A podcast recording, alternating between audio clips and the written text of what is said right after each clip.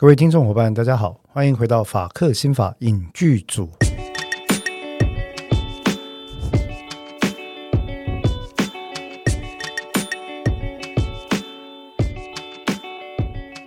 Hello，各位听众伙伴，大家好，欢迎各位再度回到空中，跟我们一起共度法克心法影剧组的快乐时光。我是。我是对不对？刚刚的讲法非常的老派，但是我突然觉得这就很顺啊。呃，我是节目主持人志豪律师，我是邓作家。好的，志豪律师跟邓作家哈，那我们今天要来聊什么呢？邓作家，好，一部纪录片最近新上的，算新的吗？还好吧。呃，大家听到的时候可能有一段时间了。对对，大概呃几个月吧。对，应该大概吧。Probably two three months，大概两三个月哈。Netflix 的。Netflix，Netflix，哎，Netflix，坦白讲，Netflix 算是纪录片大户。我超爱看纪录片，而且他们他们有非常多奇奇怪怪的，尤其是犯罪类型的纪录片，超爱看，还有邪教。OK，OK，That is another question that we're about to discuss probably next time。就是说，为什么人们如此的喜欢看这些？呃，凶残血腥的，哦，我们其实在，在呃，各位听众朋友知道，其实邓作家应该也知道，我们自己在做 podcast，、嗯、我们也会稍微注意一下在，在呃各种 podcast 的分类榜上面大家的排名哦。嗯，那其实你会发现，不要讲内容的含金量，含金量跟收听人数是没有关系的。嗯，你会发现一件事哦，讲的东西越血腥或者是越黑暗的东西，其实就越多人在听。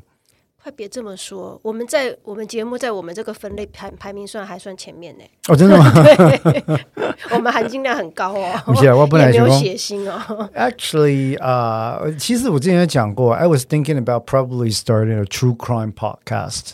可以啊。But then it would be like only murders in the building。然后准备破案三人行里面就是就是呃就是有一个关于 true crime 啊真实犯罪类型的这种 podcast。对，可以聊。可以聊，可以聊哈，阿选话嘛。Anyway，如果大家也也讲两三次了，其实看大家如果对这个有什么想法，也可以随时跟我们做 feedback。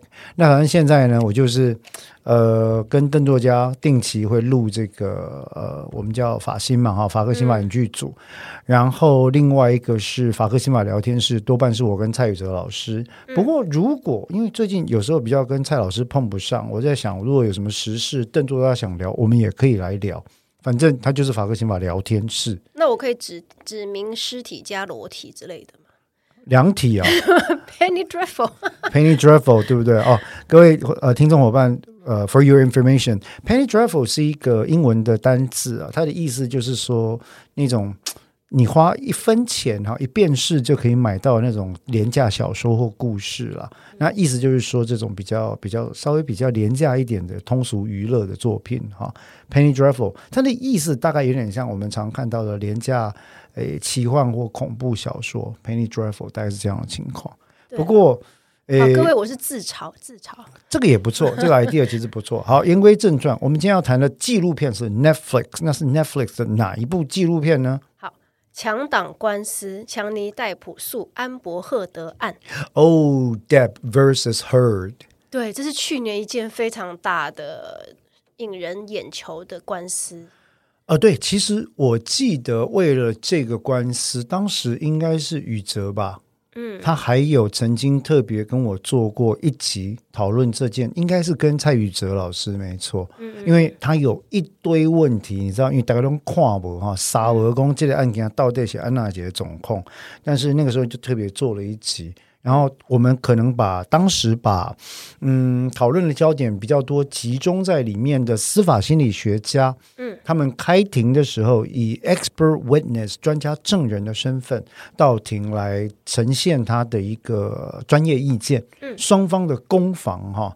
我说你成瘾，你说我反社会啊，到底是谁跟谁有问题？这样子哈，然后其实也给这个 forensic psychology 司法心理学这个科目带来了很多很多的一个额外的注意点，嗯，very interesting。但是我记得我那次跟宇哲讨论的是比较学术，哎，应该也是有拉迪赛，因为两个大叔嘛。那今天我们要讨论的是 Penny Dreadful 是不是？不是，不，这个案子里面没有没有尸体啊。不是，我们只是针对现在新出了这个纪录片哦哦哦，然后看了纪录片的内容之后，一定会有一些提问嘛，或者是有听众也看的话。大家也可以从哎，可以啦。如果听众有问题，也欢迎留言哈。我觉得上次我我记得我们上一次录那个八尺门的第二集是下集是那个做快问快答，我觉得效果也不错。对哦，然后也有听众来跟我们讲说，哎，其实有回应到他们的一些疑惑、一些问题这样子哈、嗯。那总而言之呢，既然是快问快答，嗯、那邓作家你就直接给他切入，不需要先介绍。不，这这个纪录片没什么好介绍的，其实就是在讲对。去年的那个案子就在讲 Amber。那其实哦，当时他们在庭审的时候，在进行这个 trial 的时候呢，嗯、一来最大的问题就是说，大家都会问说，Why Virginia？为什么要跑去 Virginia？一个这是第一个问题，一个风马牛不相及的地方。但因为这个是所谓的一个 defamation 的 lawsuit 啊、嗯，那事情牵涉到在网络上发表的一篇文章，嗯，啊，那既然是这样的话，诽谤在网络上的管辖，基本上来讲就可以说是无远弗界了，所以呢，在那个情况底下，他们可能就会选择起诉方就会选择对于他来讲呢，可能在民事法的规范上最为有利的啊、哦，一个、嗯、一个这个呃管辖地管辖法院吧。所以这个东西呢，呃，比较好听的，我们叫做 selecting jurisdiction，选择管辖地点。啊、哦，那这是一个。稍微有点 sense 的资深律师都会知道的，管辖地在哪里，攸关这个案件的胜败。一开始可能就赢了百分之三十。例如说，可能邓作家不知道，我以前很常打在美国打专利官司哦，patent lawsuit。那个时候对我们来讲非常重要的一个点就是，如果你看你是原告还是被告的身份，如果你选对了管辖地点，例如说，如果今天我是原告的话，我就会啪啪啪，我就不会。诶，在美国的随便什么地方起诉，我就会跑到东德州联邦地方法院，嗯，一个小小的城镇叫做 Marshall，嗯，去起诉。想那呢？因为那边的人民，那边的陪审团呐，对于窃取美国专利机密的行为，有一股莫名的义愤。这个义愤大概就跟我们台湾的国民法官喜欢重判有八十七分像了。嗯，所以我在美国这个原告的话，其实我们都很喜欢跑去东德州告人。嗯，但如果我在我们美国是被告的话呢，我们就倾向跑到比较理性的州。嗯，哦，理性的州，例如说，哦，这这个是我们那种讲法。例如说，我会跑去 USC，呃呃，不是 USC 啊，那个叫什么？呃呃，加州，嗯，北部联邦地方法院，嗯。或者是纽约州的地方法院，或者是 New Jersey 的地方法院，那些地方的陪审团相对来讲，他们就很在意证据的本质。嗯，哦，所以说，其实这件事情就来，我就想要又透过这一点来跟大家反映说，为什么选 Virginia 这件事情，是因为起诉的律师团在当时已经考虑到。维吉尼亚州的民事法规定跟民事程序法的规定可能对原告比较有利，包括证据法则以及后来公开庭审的决定等等。对，好像是说，因为他们的诽谤，嗯，他们的罪名是告诽谤。呃，对，这是民事，这所以他说好像呃，维吉尼亚的诽谤法比较规格比较高的意思。呃，应该说比较宽松，比较宽松，宽松，而且又可以公开摄影。呀、yeah，有关公开摄影这回事，其实，在联邦跟各州都有不同的规定，但基本上来讲，它是属于法官的 discretion。啊，法官的裁量权或管辖权。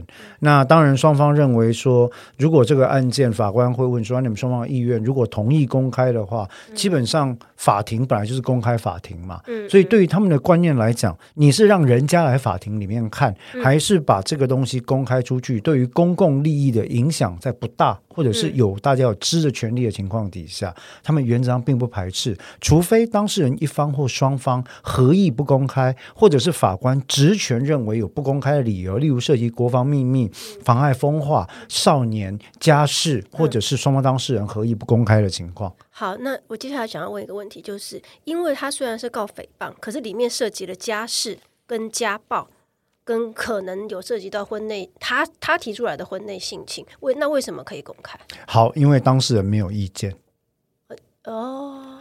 了解了吗？这个就是诉讼策略的部分了哈。很重要的是，因为你可以看到原告方跟被告方，原告方当然就是戴普方嘛，嗯，啊，那被告方就是赫德方嘛，嗯，对。其实双方对于公开这件事情都没有意见，是因为他们都很清楚。有有，我们讲说，在法律诉讼里面有一些案件可能是呃逆风啊，哈、嗯，那有一些案件是五五波，嗯，大家来争个风向，嗯嗯，其实这个案子就是属于完全在争风向的那种案子，在真相不明的情况底下，很有可能呢，今天有一方或双方打的主意都是我透过这个庭审的内容哈，在网络上。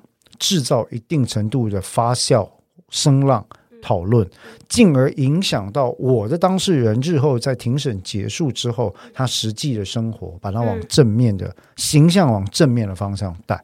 那你可以看得出来，其实在这个 trial 里面，双方的律师团都想方设法的去构建自己的当事人是一个。深情痴情，然后百般忍让，两边都是哦，哈，百般忍让，然后非常的无助，然后自己是受害者的一个情况。对，他片里面有讲说，这场审判不再赢得官司，它是一个大型的呃公关，is a is a huge publicity event。也就是说，应该是那个逮捕的律师团想出来的，就是即使到最后败诉。但是他想要的东西得到了，对，就是洗刷他的。先前的这些污名，对。啊，然后让他的，我们就讲有一个名词叫社死嘛，社交性死亡哈，让他之前社死的状态可以透过这一次的庭审得到平反。所以其实邓若佳问对了，选择 Virginia 的 defamation law 跟他的 civil jurisdiction 有一个很重要的观点，是因为他的这个方法跟他起诉的选择以及事前证据准备的充分程度可以。可以说，这一场庭审的主要目的是恢复强尼戴普的社交死亡状态，嗯，其次才是求胜，嗯。那至于求胜里面那些钱，坦白讲，I think they didn't even care。他们最后好像在去年底是以和解，另外另外一个金额和解了，小很多。对，然后然后 Johnny Depp 就说 I don't care，我愿意跟他和解，因为那个钱对我来讲不是重点。当然了，Depp 的声明并没有酸他说：“哦，这次的和解金额我会真的捐，而不是只是说我要捐。”他没有这样酸了哈，因为 Depp 的这个个性我觉得是比较有趣的哈。但无论如何，确实达成和解，也表示戴普这一方所着眼的是他的社交生命的恢复，以及后续演艺生涯的重建。对，嘿，那呃。哎，我们现在已经在问答了吗？呃，可以吗？哦，已经哦，OK，OK，OK，啊，好，来来来，尽量来，然后继续问。对，因为因为我想说，这个案件的基本知识应该大家都有一点。哎，如果有听众不懂了，是不是还要稍微讲一下？应该不会了哈。Johnny Johnny Depp versus Amber Heard，Johnny 戴普是谁？大家应该认识吧？哈，神鬼奇航的杰克史派洛船长，是对不对？然后其实讲到这个，我就老了。我从他的《龙虎少年队》就开始看了，我也知道，啊，更多人知道 Twenty One Jump Street，对啊，我有看的，小时候有看，小时候有看就是超帅的，第一部我们认识他的作品，对对对，因为他就是一个很叛逆的青少年卧底警探这样子，啊，就就那时候飞机头啊，牛仔外套，然后就很帅这样，后来有被翻拍成电影。啊、哦，这我不知道。是查宁坦图跟一个 跟一个喜剧的男明星一起演的，忘了他的名字。对，但是有还要拍两集，就搞笑片。我们那年代就是《龙虎少年队》跟《剪刀手》嘛。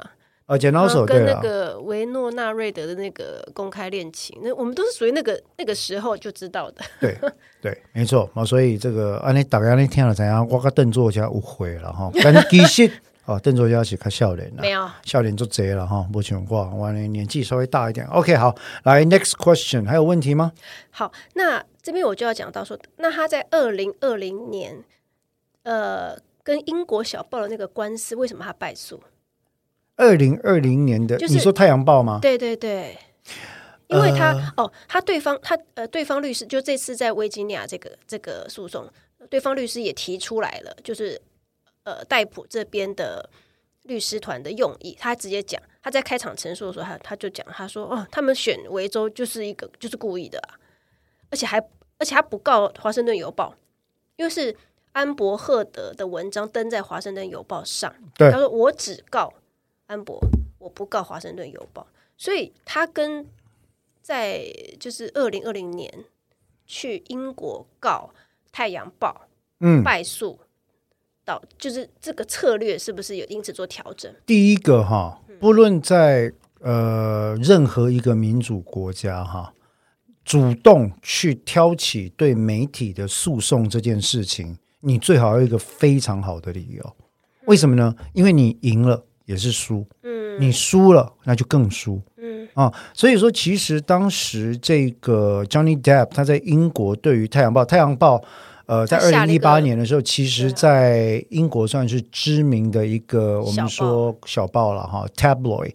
tabloid 这个字本身是具有一定程度的贬义的，就是说它比较是一个嗯，查证可能不那么详细，靠传闻跟影射来报道，或者是甚至是书写、撰写。故事型的一个媒体哈，嗯，那这个是大家大概都知道的。但是在那个时候呢，其实因为《太阳报》在二零一八年用了一个字说 Johnny Depp 是 wife beater，那 wife beater 这件事情呢，就让 Johnny Depp 非常的不爽，他直接就告他哈。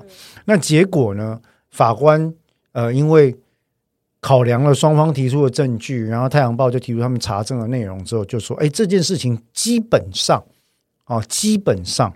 偏离事实并不太远，嗯啊，那所以说呢，最后就判强尼戴普起诉的状况是败诉的。那这当然也牵涉到在英国关于 defamation defamation law 的规定，相对来讲是比较呃严格的。之外呢，一般民主国家对于言论自由跟媒体的保障都是非常高的。所以当时我不太了解强尼戴普跟他英国跟美国律师怎么商量的，会想要要告《太阳报》。好，而不是告其他人散布不实的资讯。That might be another story, right？、嗯、但是当时可能他急于要要要洗清他这个污名了哈、嗯。好，回到这个诉讼本身，这次他很聪明，明明有两个被告，没错啊。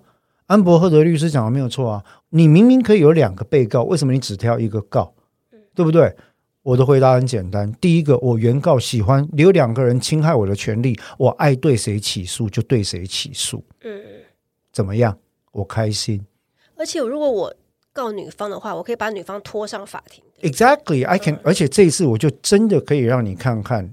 有一半的事实在先前没有被呈现，为什么呢？当《太阳报》那个地方在呈现他的证据的时候，他一定只会讲重点是记者有没有尽到相对程度的合理查证嘛。嗯。所以他只要证明他有合理查证这件事情可受公平，有一定程度的公共利益在里面，他就没有 defamation 的这个所谓的 malice 一个一个一个恶意存在。嗯，但在这里，如果你今天讲的是说，哎，散布这个资讯呢是是个人，嗯，不是媒体，而媒体它只是一个平台，我要告不告是由我选的话，那就有趣了。他就必须去检视这个人说那句话他的背景。他的依据，他的查证，他有没有隐瞒？还有这件事的内容。那更有趣的是，因为 Amber Heard 在这个华盛顿的呃这个报道上面哦，他虽然没有指名道姓，但是他是以一个。公益守护人的地位自居了，对，他是家暴受害者的，的代言人，好，他他是这样认为的。那所以这整件事情进了 Virginia 之后，法官就认为说这个跟 public interest 有关系。嗯，好，那所以你原告当然要负举证责任，但是你被告也必须要去说明这背后的状况是怎么一回事。嗯，对，所以这一次我在想啊，在维州起诉这件事情。Johnny Depp 请到了一个嗯深思熟虑的律师团队，嗯，对于策略事先应该都 read 过了，对，哎，这个才是真正的诉讼律师了。对，我看他们的种种安排都非常高明，非常高明。对，我接下来要问的都是，这很明显的看得出来他们是如何的选证人、选专家证人、选律师，是应该要这样啊，对，是应该要这样啊。嗯，包括在台湾，你只要是进行。不管是职业法官或国民法官，其实所有的案件都必须是这样才对。打形象牌，形象牌说故事，嗯，慎选证人，嗯，看情况决定要不要让被告当证人，或原告上去当证人，嗯、这些事情都需要审慎的思考，不是很瞎的，就是说东西都上或东西都不上。对啊，每一个在诉讼里面的行动都必须有它的特别的意义存在。所以片中有讲说，这是一个观感之战，就是公众的观感大过于法庭攻防。嗯，可以这样讲，对，可以这样讲。他们里面还讲到说，这是新一代的 OJ 审判。只不过不同的地方是在于说，他们我们这个这次这个社群媒体在这个案件当中的位置占了非常非常大的作用。确实，你你讲到的应该在 Netflix 里面有评论人在接受网络媒体访问的时候，他这样讲啊。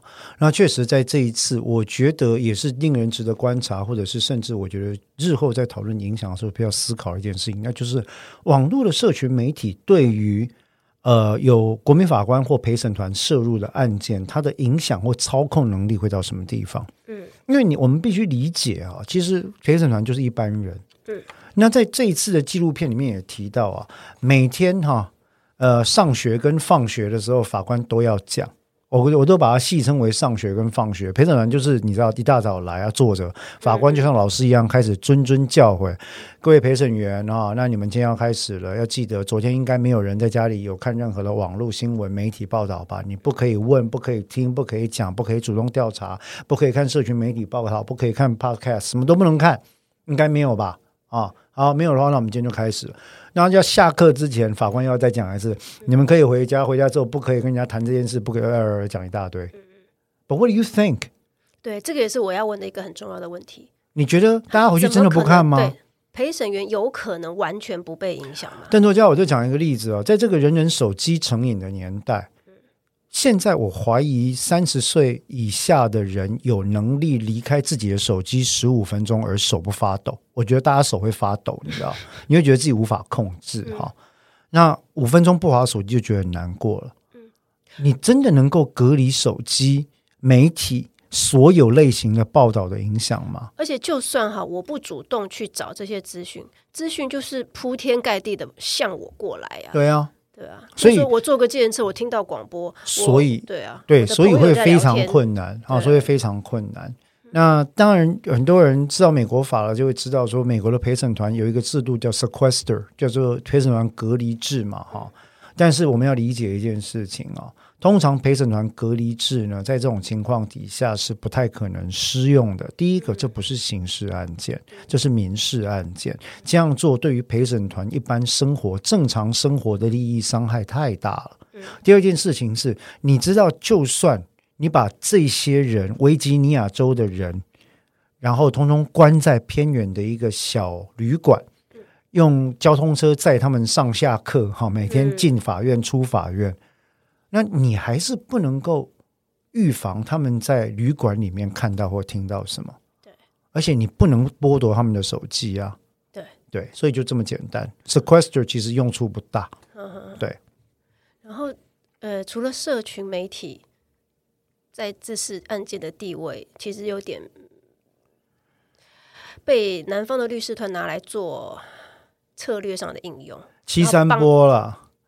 七三波是为什么呢？其实我要跟你讲一件事情啊，不管这个案件的真相是怎么样，其实过往在呃在形象上哦，我必须说，强尼戴普一向以来的形象这种。疯疯癫癫，然后比较不拘小节哈，嗯、然后他也从来不否认他玩乐团、嗑药是个音乐家，然后过往的性跟那个浪漫史都非常丰富，这样的一个人哈。嗯、其实他一直给人的形象是这样，嗯、所以当时当他在那个澳洲闹出事情，嗯、接下来是《太阳报》败诉之后，其实已经那个时候有不少人在为他打抱不平。嗯，好。打抱不平的理由就是说，哎，感觉上这个这个《太阳报》啊，第一个应该也是媒体公关操作的一个典范。为什么呢？因为很多人在讲说，当时的《Sun》《太阳报》接受的爆料，其实来自于 Amber Heard 指定的公关公司这件事情。那后来，我其实很多人也在研究，包括在这个录影呃纪录片里面，也很多人在研究啊。现在透过公关公司对特定名人进行爆料，已经变成了一种操作的标准手法。嗯，哦，爆料跟反爆料已经变成了这个操作标准化。例如说，我们在台湾也曾经看过有知名歌歌手跟他的这个太太的家事纠纷，嗯、也是一日一大爆啊，然后三日一小爆之类的情况。嗯，对，那。里面的真相到底有多少？这件事情其实我觉得是存疑的，因为绝大多数的媒体报道的 angle，它的角度都不是为了发掘真实，嗯，而是为了促进点阅率。所以 it has to be juicy and spicy on a daily basis，right？所以要多辣，要多有料，他就怎么写。嗯，对，对他片中应该是第三集最后有讲到。有很多留言的或暗赞的评论，其实都来自于机器人。对啊，对，都是 bots 啊，对啊，甚至很多提问也是来自 bots 啊，很多转发也是 bots 啊。嗯、那现在公关公司其实都标准上都会这样做嘛，嗯、对，所以这部分的影响其实是很。他们那时候就有人在讲说，哦，他们觉得 Johnny Depp 在英国是败在律师，跟败在那个事实未能呈现，还有公关操作输人家。对，那因为这次的呃官司太过于一面倒，所以也有人提出说，即使 Amber 的那个可信度比较低，但是也有很多不实的传言被误传了出来。Well，um。我觉得完全不实这件事情，看案件里面所呈现的证据，你知道呢？有一个网站可以看到，你上维吉尼亚州有他们有一个呃 case docket 的网站，里面有证据是公开的，很多是你付钱就看得到的，很多人是付钱去买哈那个 Pacer 系统。那呃是这样子，我觉得夸大或许有之，但是很多的证据是真的。我觉得 Amber Heard 的团队跟他本人在处理上。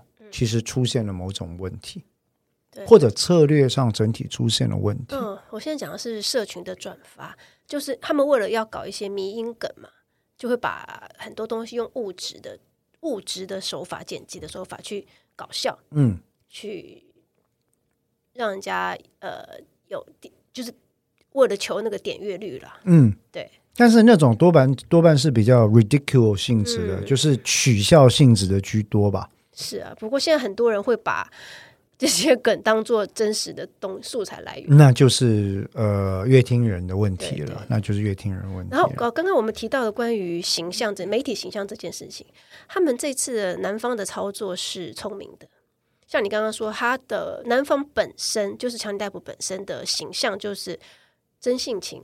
这里哈，我觉得有一个非常重要的点，嗯。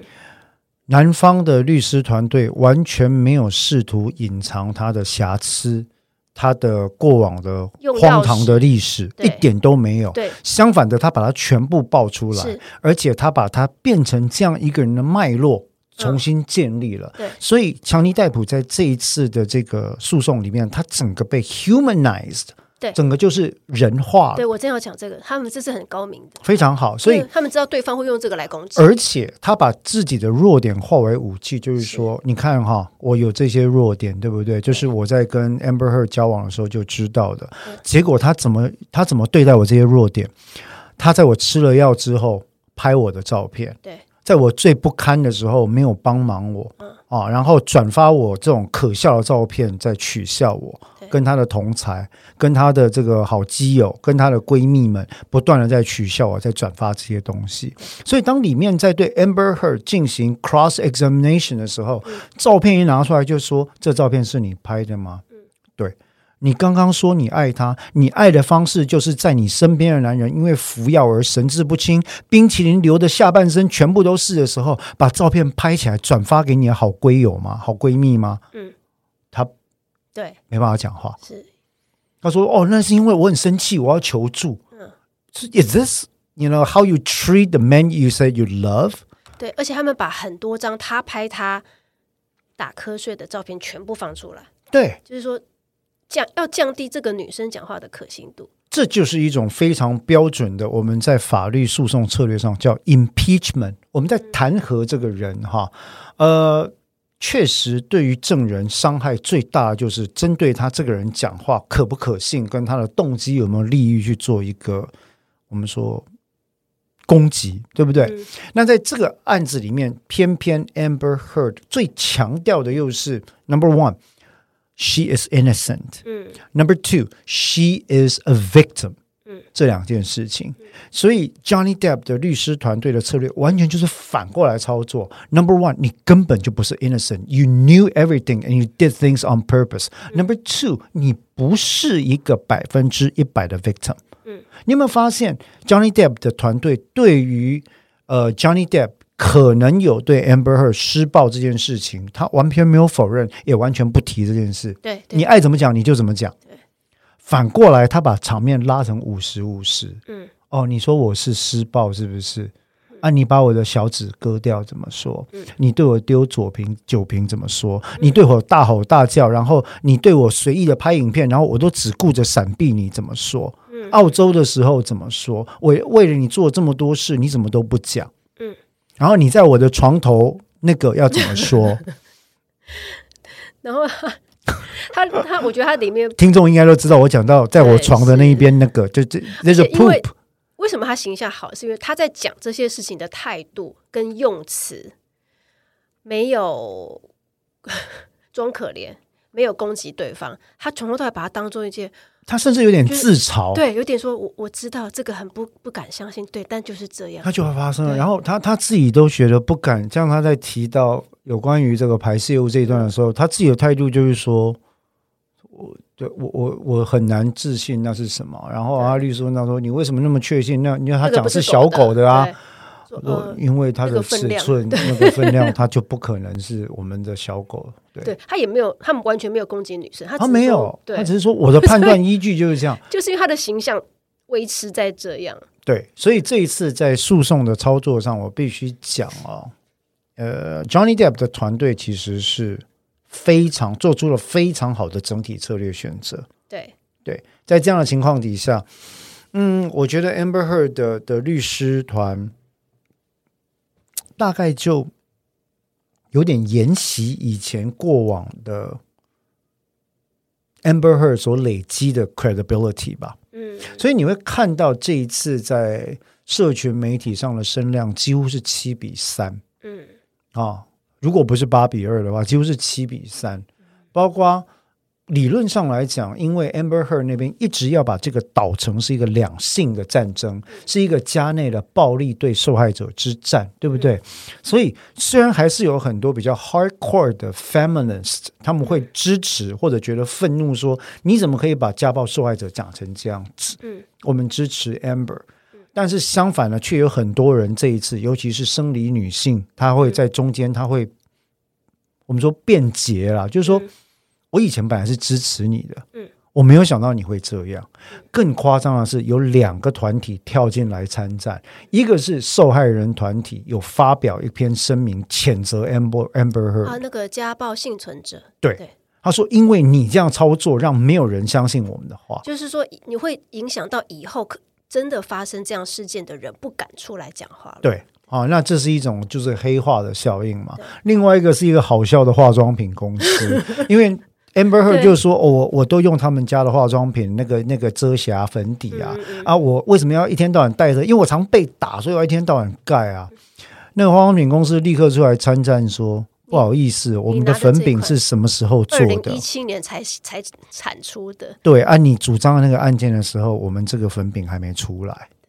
啊，结果大家就把它做成一个 meme，一个迷因就开始大量做了。它 Amber 使用时光倒流不存在的粉饼这样子。那其实这些都是小事。对。可是邓作家，你有没有看到观感？对。一个人在诉讼里面的讲话，乃至于眼神这件事情，会被不断的放大。嗯，那他累积起来，对于一个证人来说，嗯，因为证人才是靠信用度吃饭的。嗯，对于这个证人来讲，这些小小小小的瑕疵，就会累积成这个证人的致命伤。对，而且他先暴露自己的用药跟喝酒的状况，甚至把它当做一些搞笑的段子。也这不能讲段子啊，就是说，其实其实他自己是这样看的啊。不知道为什么，现就好有好多那个经典台词，你知道吗？因为他这样讲啊，例如说那句最有名的，什么 Happy Hour 那个吗？啊，Happy Time，Happy 是是 Happy Time，isn't every day Happy Time 或 Happy Hour 那个话，那些对 The Mega Pie，他他其实把他这样搞之后，到后来 Amber Heard 的团队爆出来。那个 Johnny Depp 跟那个 Paul McCartney 是不是？那个那个那个哇，Paul Bethany 奥创奥创的演员，他们是好朋友嘛？嗯、他们在里面讲话那个内容，我觉得讲的很夸张啊。例如说，他其实把 Burn the woman 啊，Burn Amber 就讲到这么夸张。但是你把那个话放到《神鬼奇航》的那个。那个 Johnny Depp 的脸里面，想象他在喝酒或嗑药之后，跟他的兄弟讨论到他不喜欢的这个女生对他怎么样，他就会说：“哎呀，把那个人怎样怎样吧。”你突然会觉得说，好像这就是他的个性。你先前的脉络铺好，到后面这个东西的杀伤力就降低很多，降低非常多。所以那一段其实对他没有造成什么杀伤效果。对，如果在别的案件，可能这是一个很不利的证据。要不然你看啊、哦，现在这种容易延上的时代，你只要那一段话被剪出来，嗯、居然敢说要把枕边人给焚烧，你是把它当成女巫吗？嗯，哦，就延上百分之一百，嗯，对不对？但在这个诉讼里面呢，大家看到其实没什么感觉，对，就觉得说啊，他本来就是疯疯癫癫，他在喝醉酒的情况下讲的话，对。那因为他们一开始就铺了脉络，说他就是喝酒嗑药，他个性就这样，嗯、但是他不是一个暴力分子。嗯，怎么证明呢？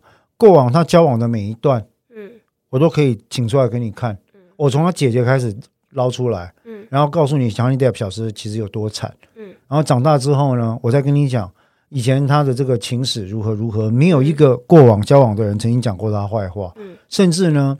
接接下来那个 Amber Heard 他们不就攻击那个 Kate Moss 吗？他说怎么没有 Kate Moss 不是受过重伤吗？嗯嗯嗯，他们就说来，我们就请 Kate Moss 来讲。讲讲到这个，我等下再问关于他们里面小讲提到一个小小的那个呃法律中的什么开门概念，还是我我干脆现在问好了？可以啊，你要讲的是什么？他们说这个是里面片中有提到说这个叫开门概念，嗯、也就是他们其实那个时候在讨论的是楼梯事件。嗯哼。他说他被踢下楼，但为了保护他妹妹，嗯、他好像是说要保护他妹妹，所以他被强尼大夫踢下楼，嗯、哼。还是说他把他妹妹踢下楼？嗯哼嗯、反正就是说他当下第一个反应是我一定要保护我妹妹，不然就会跟那个 Kate Moss 一样，就是他凯特摩斯被曾经 There you go，然后他一讲到他的名字，他们就笑了，镜头带到律师团讲，就是耶、yeah, 那种感觉，对。这就是什么呢？双方原本在证据协议当中已经讲好了，不能传唤 Kate Moss 或者不传唤 Kate Moss 当证人。嗯、理由是什么呢？Irrelevant，无相无关联性，无关联性，对不对？可是今天，如果你当事人一方自己在出证的时候提到了下楼、嗯，暴力啊，摔下楼梯。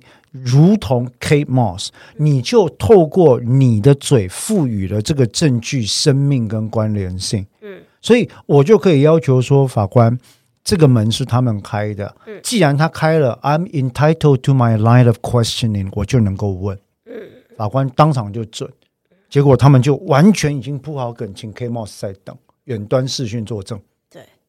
对，当场不仅没有问出来 Johnny Depp 对他施暴。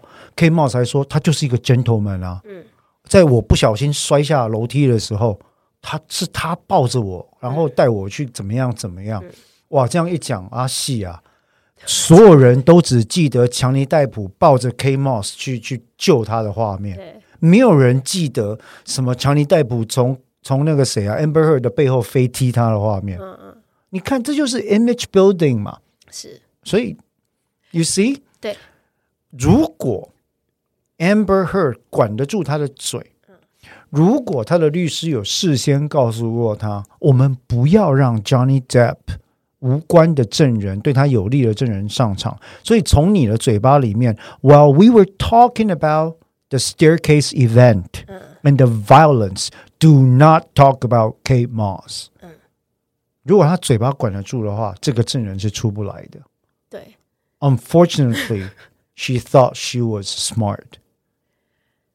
这就是呃，接下来我要问的那个强尼戴普这边请来的专家证人里面有一个呃，智商师嘛，心理心理智商师，呃，司法心理教授鉴定人，对，对，其实双方都有请，可是很明显，强尼戴普请的这个，他们请的证人都有吸引力，Yep. 对，两边都有专家证人，是，但是男方请来的专家证人讲出来的话就是比较可信。形象比较好？很简单。第一个，讲话的表情跟态度，它是一个基本的沟通方式。嗯、你必须要专家的特色哦，有分两种，一种是令人讨厌的专家，一种是吸引人的专家。嗯、前者的态度在于他使用太多专业术语，他不给脉络，他讲话的内容不可亲。嗯、后者完全相反。他除了会用一般白话的方式深入浅出的讲之外，他很容易强调，就是他是来分享资讯，他不是来教你的。所以你会看到，其实强尼戴普这边请到那个 forensic psychologist，他其实在讲话的时候，他会告诉你来龙去脉。有一个名词叫什么？那这个名词呢，白话来讲就是我们一般生活当中出现了什么什么症状的状况。那这个案子里呢，我看到了什么东西，以致我认定 Amber Heard 有这些状况。那这些状况的特色是，他会做什么什么什么的行为。嗯，所以就可以解释啊，为什么案件你们看到会是这样子。而且哦，他们都请女生在。在质询那个呃，只要是问到 Amber 的时候，一定派 Camila Vasquez 一定派那个女生的律师来问他，然后专家证人要讲出对对 Amber Heard 不利的呃那个叫做什么意见意见的时候，也是找女生，而且都是漂亮的、有吸引力的女生，逻辑清楚的女生。呃，我不能评论外表了哈，嗯、因为这个。嗯这是策略啊，是，但是我必须讲，在策略应用上，特别是在性侵害案件里面，你会看得到的，多半其实都会做这样的安排。因为就是说，在性侵案件里面，如果呃被告涉嫌的被告是男性的话，他找的律师多半都会是女律师。嗯，好，然后呢，在这种类型的案件里面，如果你要诘问的证人是女性证人的话，通常也都会找女律师来诘问。对，因为如果同样的问题出自于一个男律师之口，对这个女性证人，那会变成咄咄逼人的话，对，那会变成玻璃，那个感觉就会对，那是完全不一样的。所以其实他们的任务编组也分配的非常好。是啊，呃，有人专门做 opening statement，有有人专门做 closing argument。那啊，Camila Vasquez 他可能就是专门专门电 Amber Heard，因为他。他的形象其实原本就建构的比 Amber Heard 要可亲，对再加上我觉得不知道为什么在这个案子里面，Amber Heard 他的公关专家跟他的律师没有事先帮他准备好，嗯，所以他有一个特色，我不知道你有没有看到，She was too eager to please the media and the jury，他非常的急于取悦这些人，所以他会不断的，他的妆容显然就是。我们一般在美国诉讼建议的这个、这个、这个，特别像是呃温驯少女的妆容了哈，这个是必要的，就不能妖艳这样，你不要太有个人风格哈，或者是具有 threatening。第二个呢，他一直讲话的时候都不断的在看陪审团，以至于所有转播的人，包括网络评论都说：“你看陪审团也太看的太夸张了吧？”啊，那相对于此呢，Johnny Depp 就是做他自己。偶尔会抬头看一下问问题的人，偶尔笑一下，偶尔会自嘲。这里面的一个重点告诉我们是什么呢？当一般外观的人在心理学上评断这个人的可信度的时候，它跟 consistency 这个字非常相关。有些人惹人讨厌，可是大家不那么讨厌他，是因为我觉得，哎啊，这就真小人呐，真性情。惹人讨厌比较真性情啊？为什么呢？因为他对谁都是这样。他就是这样一个人，consistency。我们喜欢那样子的主角。可是，如果我们看到一个人在 A 状态摆 A 脸孔，在 B 状态摆 B 脸孔，在 C 状态拿出 C 脸孔的话，我们就会说这个人特别的令人讨厌，对不对？Brown noser, kiss up，或者就是一个人格不够一贯的人。为什么？他欠缺 consistency。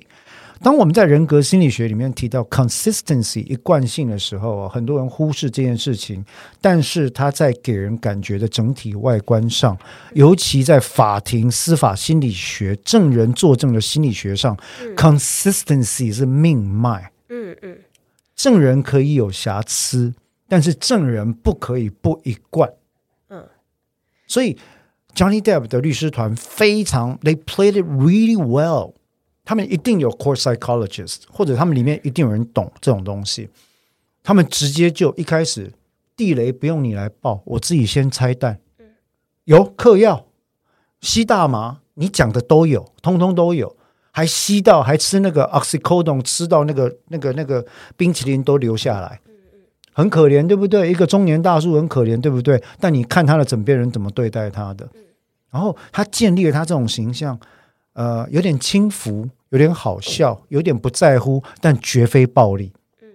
暴力是被逼的，啊，因为他被 driven，被逼到不行了。这次的策略完全奏效，为什么？他们充分利用了 Johnny Depp 人格上的 consistency 的特质，他们并没有要他扮演不是他自己的角色，相反的，他们帮他铺了一条路，让 Johnny Depp 从头到尾都做他自己。在那之间，他们用什么来点缀呢？预先拆弹，铺好对他有利的问题，把整个故事讲成其实就是以他为主的故事。而每一个故事都需要一个配角或反派，Amber Heard 这一次只能在 Johnny Depp 主导的庭审里面当反派。那你刚刚说的呃形象跟表演，因为刚好我想到那个什么呃，Doctor Curry，他是他叫 Curry 吧？Curry 对，他有讲到说他觉得他对 Amber 的诊断是他有表演型人格 Histrionic personality。但这边我不确定是他有他有没有一手第一手跟这个。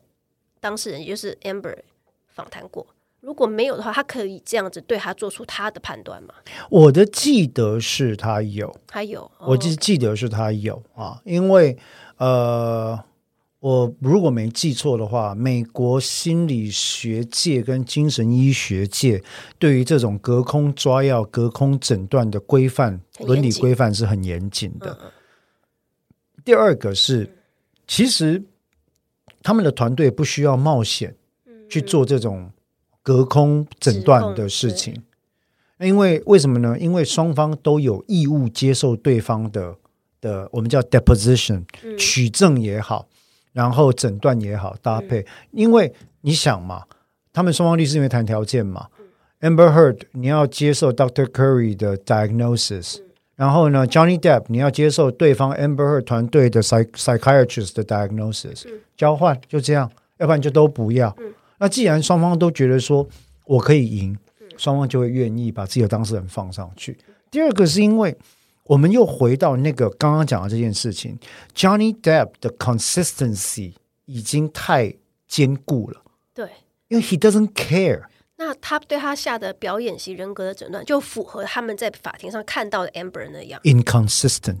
对，他就是在，所以很多人就会说，你知道很快的哈，histrionic 这件事情，所谓的表演型人格、戏剧型人格，很多时候会连接到一些比较负面的人格特质上。嗯，啊，所谓的做作，有台湾有很多种翻法，有的翻成做作型人格，嗯、但基本上它就是 attention craving、personality shifting。这两个特色，求关注，对，然后同时他的人格会飘啊，会飘，他需要他需要很多关注。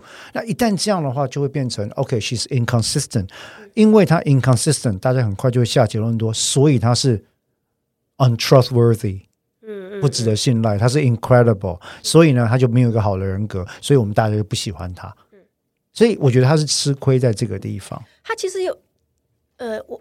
我们目前看到的，就前前一阵前前半段看到的，都关于是证人的证词。嗯、可是因为没有人在现场，所以我们只能听证人的证词。但我觉得他有个关键的证据，一个是录音，对，他录到他说：“你去告诉全世界啊，说你啊，强尼戴普这个大男人，我是家暴受害者嘛。”那他不是说我我我只是打你而已啊，我没有揍你啊。I just hit you, I didn't beat you。他就是已经在录音当中承认他有动手了。对啊，我觉得这是一个关键的转折点。还有另外一个是讲捐款那件事情。哦、oh，pledge 跟 donate。对对，至于这两个都是标准的英文用词所犯下的严重错误，我实在不了解他们为什么要纠结到这种地方，特别让 Amber Heard 讲这些东西。就像我刚刚讲的哦。这里面的痕迹在在都坐实了这个 forensic psychologist 所做的分析，就是就连我一向对于所谓的做作型或戏剧型人格感到这个诊断，我是感到很怀疑的一个人。嗯，我都不得不承认说，这一次 Doctor Curry 的诊断好像有点有点重，有点有点 spot on，就是有点中中奖了。就因为 Amber Heard 后来所做的行为。搭配过去的具体物证，搭配在法庭里面的行为，好像都正好落入 Dr. Curry 讲的这种状况。嗯，那个状况用白话讲，Dr. Curry 就会觉得说，他当然不会这样讲啊，但是听众心里就会觉得说，哦，你的意思是 Amber Heard 不是一个好演员，但他很会演，是吧？对，一旦陪审团有了这个概念，那你就完蛋。结果一看，果然过去就有个录音说，你去讲啊，谁会相信你？嗯，对不对？啊。然后这个话一出来，他所有自己单方的陈述都失去了可信度。第二个呢，他在录音录影里面咄咄逼人的样子，他散布 Johnny Depp 那些已经失去意识的照片的样子，跟他在法庭里面被看到的楚楚可怜的样子，以及不时流露出流露出来那种倨傲的神情，你不觉得他有些角度很像 Hillary Clinton 吗？And you must understand something。形象方面来讲，Hillary Clinton 其实当年选举会大败，有一部分是因为他的形象非常不受美国人喜欢。这一次的 Amber Heard 就出现了 Hillary 所谓的 Hillary Clinton face，就是有点 look down upon people，哦，有点斜眼看人那样。那当然，这些都是非常细致的人格跟心理学的分析或观察。对，可是诉讼就是这么样的一个有机体，嗯，什么东西都有关系，Yeah，对啊，所以才我们才听到那个这边也同讲到那句老话嘛，真相不重要，是你给陪审团还有公众的感觉观感，或或者是你讲故事的方法。其实从我做律师的第一天，我们就一直在讲这个概念。是好，我们在好多戏剧都在在陪审，在不管是陪审制、参审制、职业法官制里面，要还原真相这件事情，从来就是一个遥不可及的梦想了。如果不是妄想的话，为什么？因为时间流逝之后，再也不可能回头。嗯，对，所以这个我也希望，呃，听众朋友，有些人会把说。正义啊，真相啊，哈，当做是一个很具体的东西在在崇拜，嗯，但是我自己这一行做了这么久，我只能说大家可以尽力，但是不一定能达到预期的结果。是，Yeah，it's very important。找到会的人跟找到不会的人就差很多。最近台湾的国民法官案件其实也凸显了这个事情。是啊，对。好，我觉得我们今天时间上应该差不多了。I think it's about time，是没有问题了。其实还有了，有了，其实还有了。我看应该是还有不少问题，不过也不可能一次聊完嘛。反正以后还有机会。嗯，哦，我相信美国这样的地方，the land of opportunity，应该还有数不尽的公关事件等着发生啊。好。那我们今天这一集提到 Netflix 的纪录片呢，讲到呃 Depp versus Amber Heard 在 Virginia 州的这个案件，嗯、其实我觉得最有趣，留给大家一个一个 take away，应该就是说，在法庭里面啊、哦，心理学形象的建构、人格的一贯性，然后有关于专业意见的运用，还有你怎么样把诉讼策略跟以上这些因素糅合在一起，嗯，是非常重要的。是哦，千万不要以为。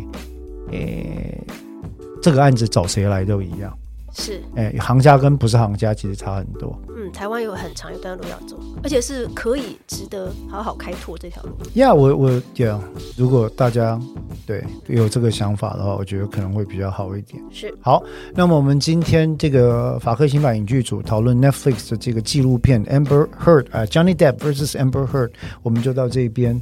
那当然，如果听众朋友有什么问题，或者是对今天我们讨论的内容还有什么疑问，还是有什么想法的话，也都欢迎随时回馈给我们。那我们再来做，有机会做进一步的解答。嗯，好。OK，好，那我们就到这边，各位下次再见，拜拜，拜拜。